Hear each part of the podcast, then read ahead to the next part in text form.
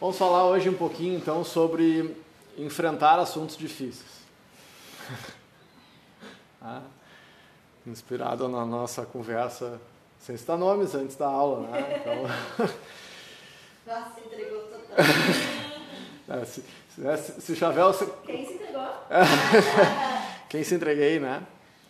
E uma boa leitura sobre enfrentar assuntos difíceis, eu tenho indicado, é o último livro da Brené Brown, Coragem para Liderar. Ela fala sobre autenticidade, vulnerabilidade, tem um documentário lá do Netflix que fala de vulnerabilidade, uh, entrando no caráter da vulnerabilidade como um entendimento de poder e de força, e, né, e não como algo de subserviência e acomodação. E entre tantas coisas que ela traz nesse livro, e recorrentemente a gente passa por isso uh, nos relacionamentos, seja de qualquer ordem, casamento ou trabalho, o que for. Uh, essa, não sei se é um mito, é essa questão de que tem vezes que é melhor não falar. E eu acabo explorando bastante esse assunto, né? entre falar e não falar, eu acho que falar é melhor.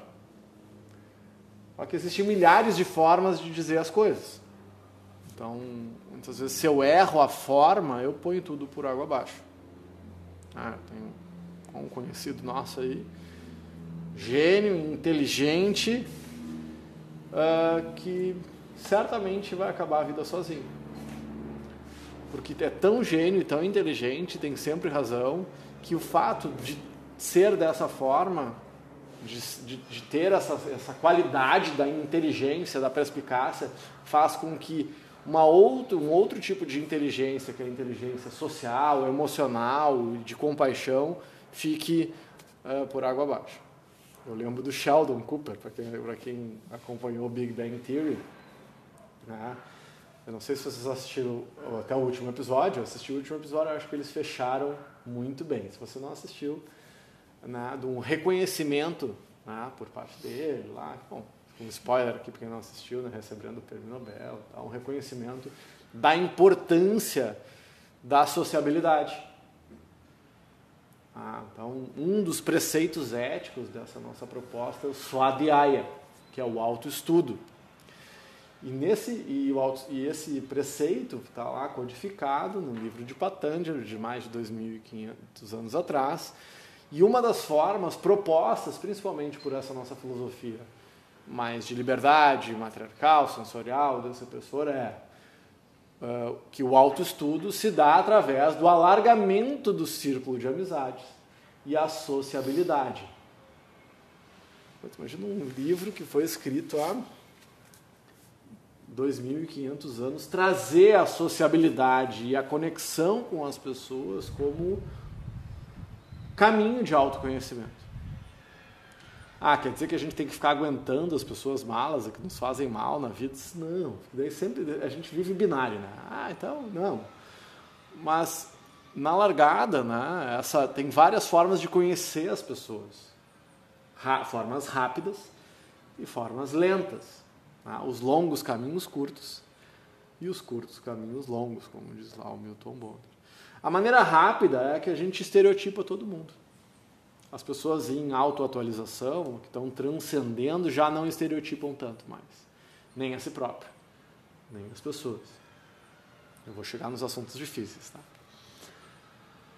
Porque é invariavelmente, até sete segundos, a gente decidiu inconscientemente se a gente gosta ou não gosta daquela pessoa. Se a gente vai voltar ou não naquela pessoa.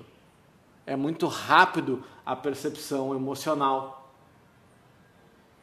Não é à toa que se trabalha tanto, elevator pitch, abertura de diálogo, porque essa largada, como tu começa um diálogo, tu começa uma relação, vai permear durante muito tempo. Por mais que depois tu resolva, depois vire, tem depois que tu vira o jogo ainda fica muito melhor.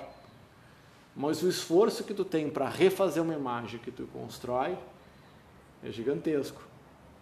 Ah, eu lembro dos cursos da Disney que nós fizemos, eu até mudei isso. Antes eu entrava na sala de aula para dar palestra só depois que todo mundo tinha entrado. Os cursos da Disney, o palestrante está esperando todo mundo na porta e cumprimentando, com um sorriso no rosto e cada pessoa que entra.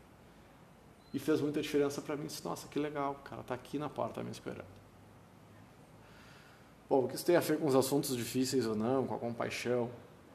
Como a gente tem muitos pré-julgamentos, quando a gente opta por não dizer as coisas, tem vezes que a gente não tem certeza, a gente está se trabalhando, autoconhecimento assim, tá, mas não tem certeza se é isso mesmo. A gente tem que fazer uma investigação para dizer as coisas que a gente pensa, para colocar com compaixão, com lealdade as coisas que a gente pensa. E, e criar um ambiente seguro para que a gente possa dizer as coisas. Porque em ambiente familiar, família, são, tu diz uma coisa, tu já apanhou, já tomou uma bolacha, já como é que a gente cria? A gente precisa criar ambientes seguros para falar com o marido, com a mulher, com o namorado, com, com membros de equipe, com os filhos. Ah, então imagina, daí tu quer ensinar teus filhos a dizer a verdade. Daí te diz a verdade. Mas não é a verdade que tu queria ouvir. E tu pune ele pela verdade, por ter dito a verdade. Ele vai dizer de novo? Não, ele vai aprender a mentir. Na terceira vez que, ele, que a pessoa apanha por te dizer o que ela pensa, ela, ou ela não diz mais, ou se ela gosta muito de ti quer continuar contigo, ela vai começar a mentir, porque ela não vai suportar o espancamento moral de ser punido por dizer a verdade. Não é mais ou menos assim que a gente funciona? Ah, então. Uh, então é um algoritmo complicado, né? tem várias coisas. Assim. Então, dentro de um ambiente mais próximo, a minha sugestão de enfrentar assuntos difíceis é ser, como diz o Edson Matsu, duro com o problema e leve com as pessoas. Ah, Houston, we have a problem, né? Tem um bode no meio da sala, tem um elefante branco, vamos tratar do elefante. Tá, mas eu posso falar do que eu quiser, com quem eu quiser, sem agredir as pessoas. Para mim é uma coisa muito complicada ser... Uh, quando eu faço, então nem se fala, que eu magoo as pessoas que eu gosto pela minha forma. Mas eu também fico muito mal, assim, entre, entre ah, eu vou dizer, mas se essa conversa vai ser uma conversa que eu vou ser, vai ter grosseria, vai ter grito, não vou. Não vou. Aos 42 anos eu decidi que não vou, assim, se tiver que fazer, uh, acho que farei, mas isso não é uma coisa que eu quero mais. Ah, ah, pode me dizer o que quiser, pode me chamar de filho da puta, de mas eu posso falar, ah, tu é um filho da puta mesmo. Eu posso te dizer, muito obrigado, hein, pelo que tu fez. Eu prefiro que me chamem de filho da puta. Do que gritem comigo dizendo obrigado. Bom, entre os extremos né, que eu trouxe aqui, uh, olhe para o dia a dia. Assim, como, é que eu, como que eu faço para enfrentar os assuntos difíceis? Não faço. Mergulho numa garrafa de vinho. Resolve? Hum, veja bem, já sabemos que não resolve.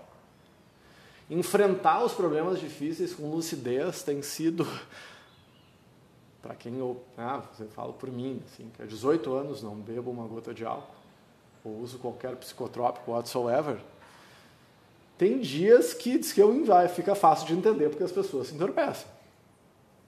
Porque pelo menos por umas duas, três horas tu ia desligar a tua cabeça. Ah, hoje vamos dar desligar na cabeça aqui porque tá difícil. E o que, que tu faz? Não desliga. Levanta a cabeça, respira e vai. Agora é fácil? Cara, se tivesse um botãozinho, Fabiano tem inventaram um botãozinho, que é esse botãozinho, né? Tem um botãozinho que desliga aqui por umas duas, três horas. Ah, eu desligava, desligava. Põe o alarme e liga daqui duas horas. Então, se nós não desenvolvermos, é aí que está a história da Brené Brown, da vulnerabilidade, da coragem. Se nós não desenvolvermos a habilidade de enfrentar os assuntos difíceis, passar pela vergonha de enfrentar o assunto difícil, passar pelo constrangimento do assunto difícil, passar pelo medo da perda das pessoas que a gente ama por enfrentar o assunto difícil, ou inclusive passar pela perda das pessoas que a gente ama se a gente enfrentar o assunto difícil, todas as coisas podem acontecer. Agora, se eu não enfrentar, eu vou ter perdido sem perder.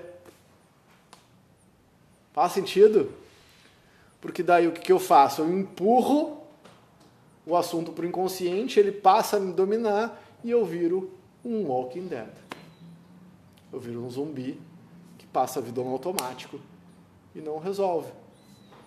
E aí, quando eu acordar, se é que eu vou acordar, eu vou estar com 72 anos. E aí?